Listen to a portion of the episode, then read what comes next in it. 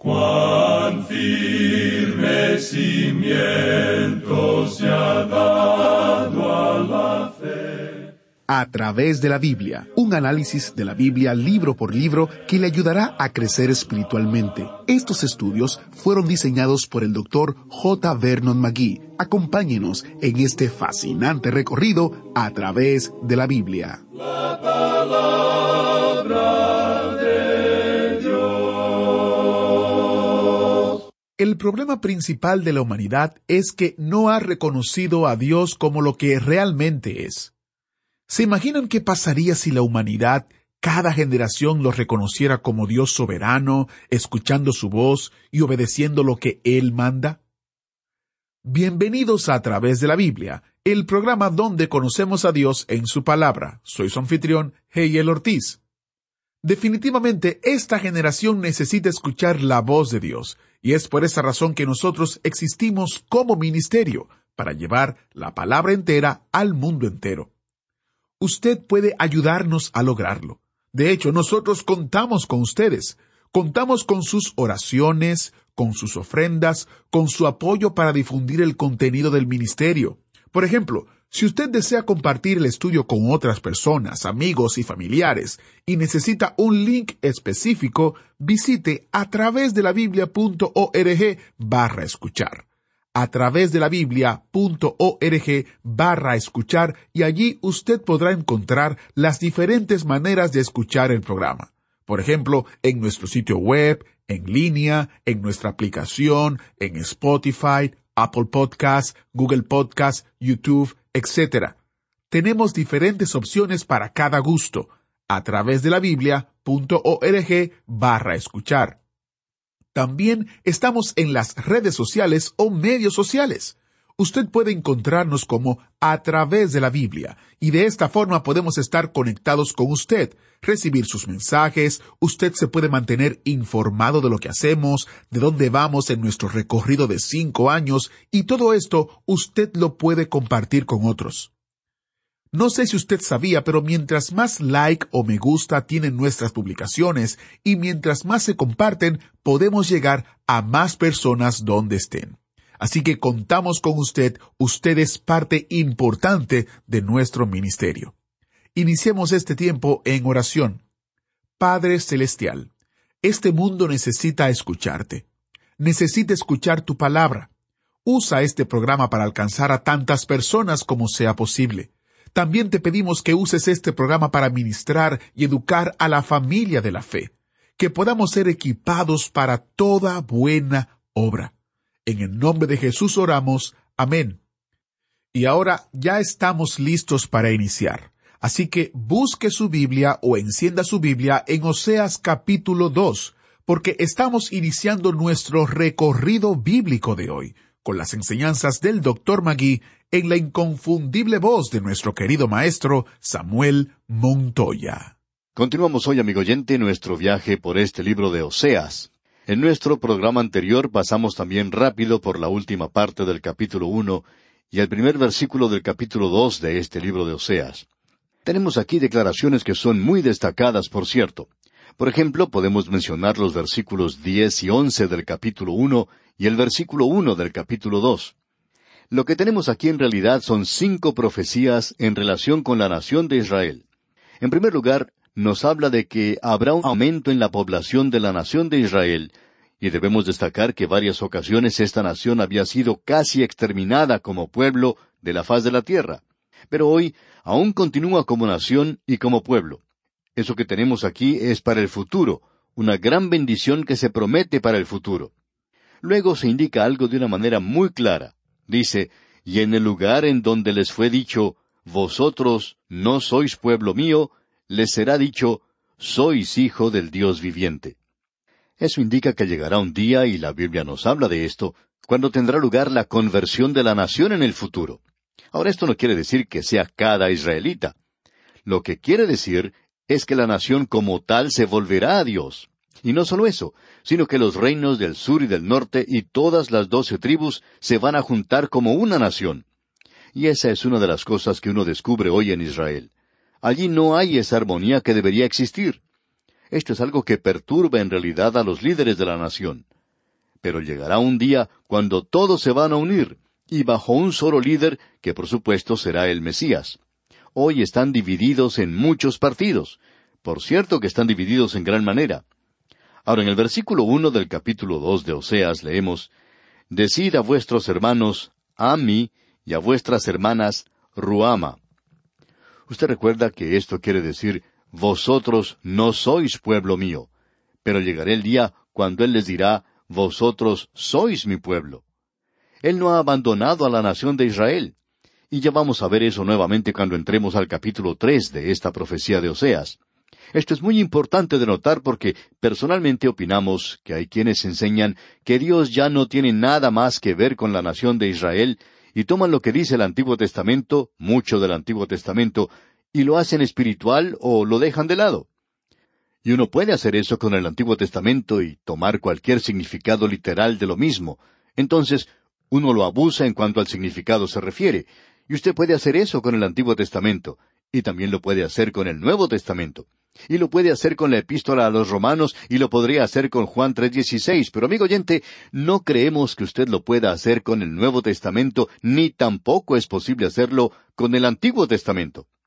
Leemos aquí, contended con vuestra madre, en el versículo dos de este capítulo dos de Oseas. Estas palabras aquí nos indican que existe una gran lucha. Esto es a causa de que ella regresó a la prostitución, que ella le fue infiel a él. Es por eso que leemos en el versículo dos y también en el versículo tres, escuche usted, Contended con vuestra madre, contended, porque ella no es mi mujer, ni yo su marido. Aparte, pues, sus fornicaciones de su rostro y sus adulterios de entre sus pechos, no sea que yo la despoje y desnude, la ponga como el día en que nació, la haga como un desierto, la deje como tierra seca y la mate de sed. Dios está dirigiendo ahora a la nación de Israel. Esto se aplica a la nación. Pero usted debe recordar que esa muchacha con la cual él se había casado se convirtió en una ramera. Pero este no es el fin de esta historia. Después que se casó, tuvo tres hijos y regresó a la práctica del adulterio. Y este hombre la amaba. Amigo oyente, el gran pecado en todo el mundo no es el asesinato, no es el mentir, no el robar, y quizá bajo ciertas circunstancias el peor pecado del mundo no es el adulterio. El peor pecado del mundo es cuando un hombre y una mujer se aman y uno de ellos llega a ser infiel. La persona que hace eso es culpable de cometer el peor pecado que uno pueda hacer. Usted bien podría ser un asesino, un mentiroso, y puede ser que si usted hace todo eso, usted hará lo otro. Eso es lo que opinamos nosotros, por supuesto, y estamos juzgando por lo que las escrituras nos dicen, es el peor pecado que uno puede cometer. Uno ha descendido al nivel más bajo que puede llegar cuando uno es infiel a la persona que ama. Por otro lado, podemos preguntarnos, ¿cuál es el pecado más grande que un creyente pueda cometer? Creemos que hay personas que han mencionado algunas de estas cosas, y algunas de estas cosas que hemos mencionado hoy, como el asesinato o la mentira, la envidia, hay muchas otras cosas que los santos opinan es el pecado más grande, pero el pecado más grande es el de ser infiel a Dios. Y Él le ama a usted, y Él le da la vida. No hay ningún pecado más grave que ese, amigo oyente. Luego Él dice, Contended con vuestra madre. Díganle que regrese, díganle que se aparte de sus idolatrías. Dios dice que ha venido a juzgarla. Nuestra opinión es que Oseas no es tan tierno de corazón como lo era Jeremías, y pensamos que él tal vez dijo, yo haré que ella muera apedreada si continúa en esta clase de vida. No tendré ninguna otra alternativa. Y aquí en el versículo cuatro de este capítulo dos de Oseas dice, Ni tendré misericordia de sus hijos, porque son hijos de prostitución. Él está hablando de los hijos ilegítimos. Él está aplicando esto a las personas individuales de la nación. Dios les juzgará. Esta nación se ha entregado a la idolatría. ¿Qué es lo que quiere decir? Quiere decir que las personas individualmente se han entregado a la idolatría. Y en esta ocasión, la nación completa aparentemente se ha entregado a la idolatría, y aquí en realidad en esta ocasión la nación completa lo ha hecho. Y él dice en el versículo cuatro, Ni tendré misericordia de sus hijos, porque son hijos de prostitución. Y continúa en el versículo cinco, Porque su madre se prostituyó, la que los dio a luz se deshonró, porque dijo, Iré tras mis amantes, que me dan mi pan y mi agua, mi lana y mi lino, mi aceite y mi bebida. Ella está haciendo esto por dinero. Ella dice, Iré tras mis amantes. Hay mucho dinero en la prostitución. Y ese es uno de los negocios más grandes del presente. Aquí tenemos esta nación diciendo esto, y lo que deberíamos agregar es que podría significar que Oseas no era una persona rica y que él no era capaz de proveer para ella todos los lujos que ella podía haber tenido antes. Así es que ella practica el adulterio. Lo que sucedió con Israel es que se entregó a los ídolos, y esto es adulterio espiritual.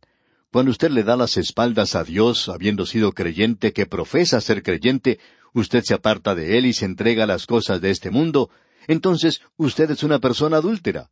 Usted entonces practica un adulterio espiritual. Y lo que Israel estaba haciendo era darle crédito a los ídolos por hacer provisión para ellos. Usted puede apreciar lo que él dice aquí. Yo te voy a juzgar, porque ahora te has entregado a tus amantes. Ella dice, bueno, ellos me dan lo que necesito, o mejor, me dan lo que quiero. Me han dado un apartamento aquí en el mejor edificio de la ciudad. ¿Por qué tengo yo que ir a vivir en las villas miserias de mi país cuando Él me cuida de esta manera? Lo que Israel estaba diciendo era, estos dioses que ahora adoramos, Baal entre ellos, están proveyendo para nuestras necesidades de la vida. El pan y el agua son una necesidad. Mi lana y mi lino, bueno, me compró un vestido de seda. Y vemos que Israel estaba diciendo, estos dioses proveen para nosotros. Y luego dice, mi aceite y mi bebida. Eso es licor, eso es lujo. Es decir, que ellos estaban acreditando todo esto a los ídolos. Y Dios dice, todo este tiempo yo he sido quien ha estado cuidando de ustedes. Ah, amigo oyente, la ingratitud que existe hoy, no solo en la raza humana, sino que aún existe entre aquellos que profesan ser creyentes. La ingratitud de esa gente hacia Dios quien provee todo lo que ellos necesitan. La gente se queja hoy en cuanto a las bendiciones y en cuanto a todo. Usted tuvo una buena comida hoy, ¿verdad? Usted tiene con qué vestirse. No estamos seguros, por supuesto, pero la mayoría de los que me escuchan han tenido algún lujo. ¿Quién piensa usted que ha provisto esto? Bueno, dirá usted, sepa usted que esto lo obtuve con mi trabajo. Yo trabajé mucho y soy una persona muy inteligente y que tengo una buena posición y he obtenido esto con mis esfuerzos. Yo soy quien he trabajado para obtener todo esto. Amigo oyente, ¿cree usted eso realmente? Permítanos decirle que fue Dios quien proveyó para usted. Él es quien le dio a usted la salud y la fortaleza. Él es quien le dio su trabajo. Él es quien proveyó la luz del día y el agua que usted bebe. Él es quien está siendo bueno para con usted. Y sin embargo, usted demuestra ingratitud hoy. Amigo oyente, usted no puede llegar a hacer nada peor que esto. Usted dice, bueno, esto es realmente terrible. Usted puede ver las muertes y asesinatos que se cometen hoy. Esas son cosas malas. Pero aún hay cosas peores cometidas por los hijos de Dios hoy. Sabemos que esto no es algo muy popular, pero amigo oyente, nosotros en este ministerio no estamos tratando de ser populares, no estamos buscando eso. Lamentamos mucho si a usted no le gusta lo que estamos diciendo, pero debemos decirlo, porque eso es lo que dice este libro, la palabra de Dios. Ahora escuche lo que dice aquí el versículo seis. Por tanto, He aquí yo rodearé de espinos su camino, y la cercaré con seto, y no hallará sus caminos. Creemos que cuando Dios nos envía un juicio, nos habla en ese juicio. Y si escuchamos la voz de Dios cuando nos habla la primera vez, no tendremos que sufrir las consecuencias de nuestra sordera espiritual. Pero lo que ocurre, amigo oyente, muchas veces es que cuando recibimos el juicio, nos quejamos, apateamos, protestamos y no escuchamos a Dios y no nos damos cuenta que en esa forma todo lo que logramos es empeorar la situación. Usted puede apreciar, amigo oyente, que lo que hay detrás de todos nuestros problemas es que nosotros no estamos reconociendo a Dios. Ahora en el versículo siete de este capítulo dos de Oseas leemos Seguirá a sus amantes y no los alcanzará, los buscará y no los hallará. Entonces dirá Iré y me volveré a mi primer marido, porque mejor me iba entonces que ahora. Es decir, que llega un día cuando la que se ha convertido en ramera ya no es tan hermosa como lo era antes.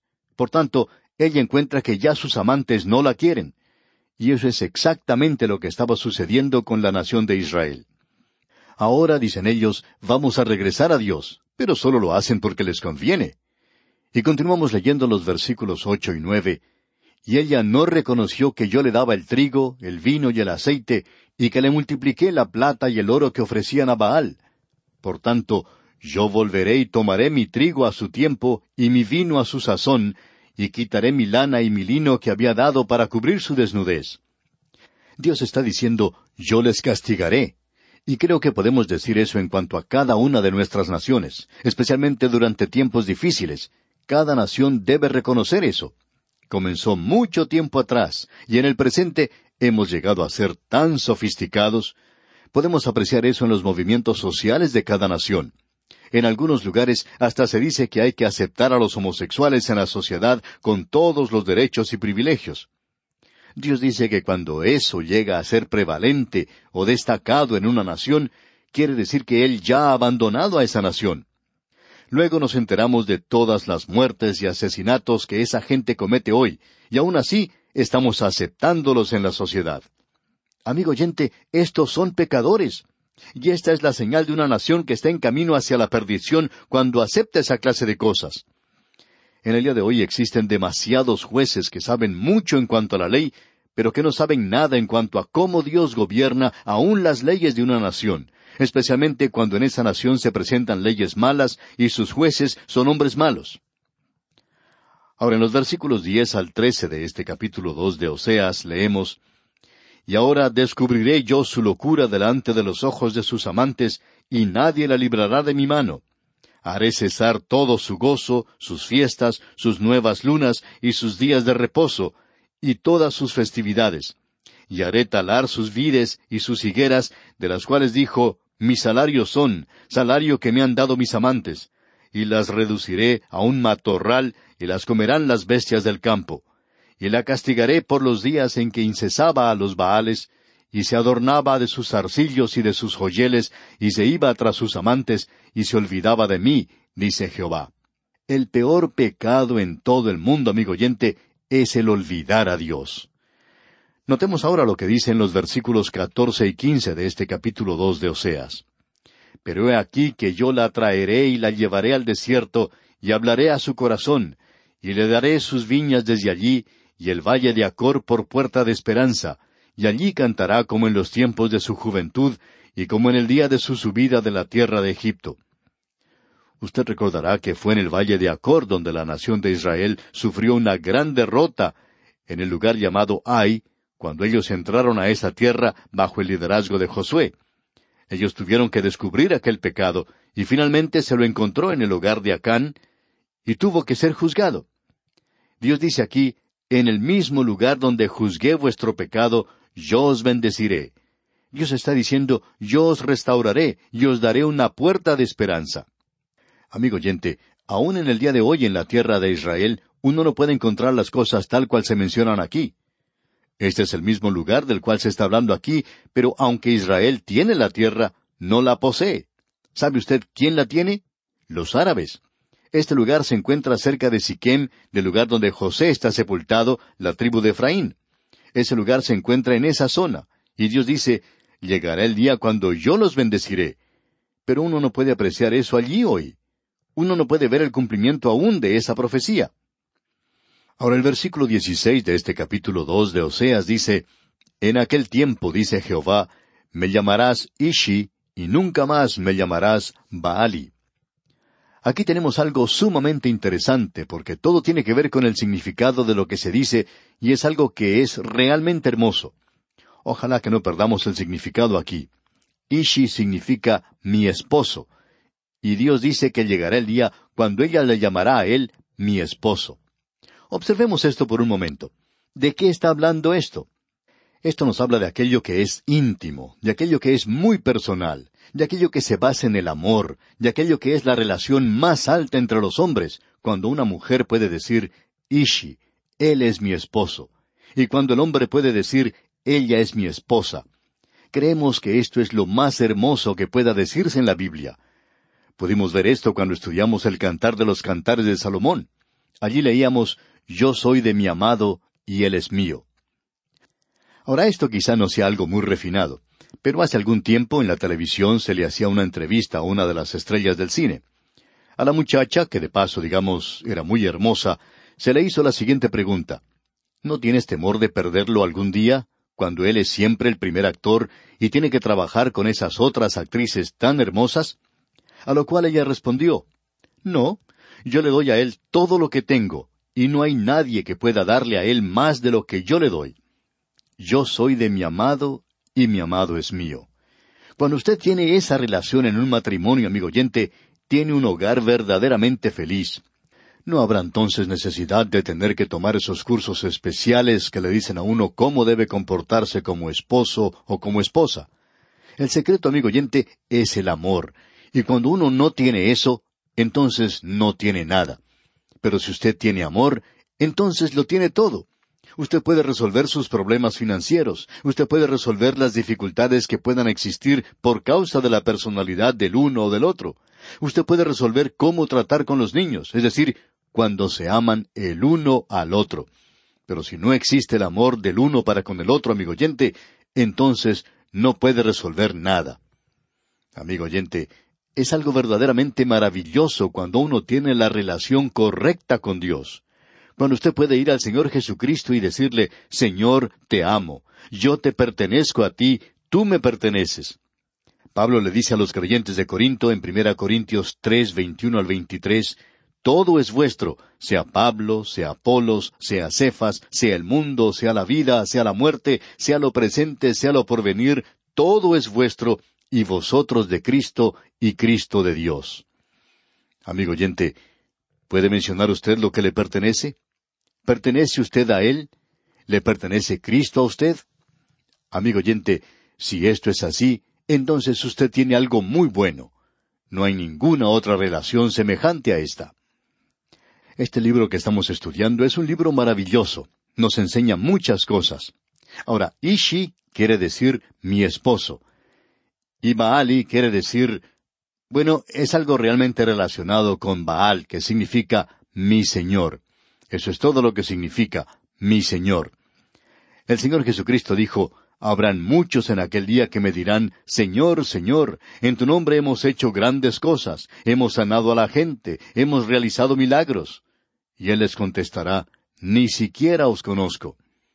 Amigo oyente, debemos decir que lo importante, lo más importante de todo, es una relación real y verdadera con el Señor Jesucristo. No es algo que decimos nada más con la boca. Él es mi Señor y yo estoy haciendo grandes cosas por Él y puedo hacer grandes cosas hoy. Lo podemos resumir en las palabras que Él le dijo a Simón Pedro allá junto al mar de Galilea. ¿Me amas? ¿Le ama usted a Él, amigo oyente? Y ese era el problema con esta nación. Estaban alejados de Dios. Sí, le estaban llamando a Él Señor. Ellos decían, sí, Él es nuestro Señor. Pero llegará el día cuando ellos dirán, él es mi esposo. Cuán personal se hace esto, cuán íntimo es, y es algo en el más alto nivel.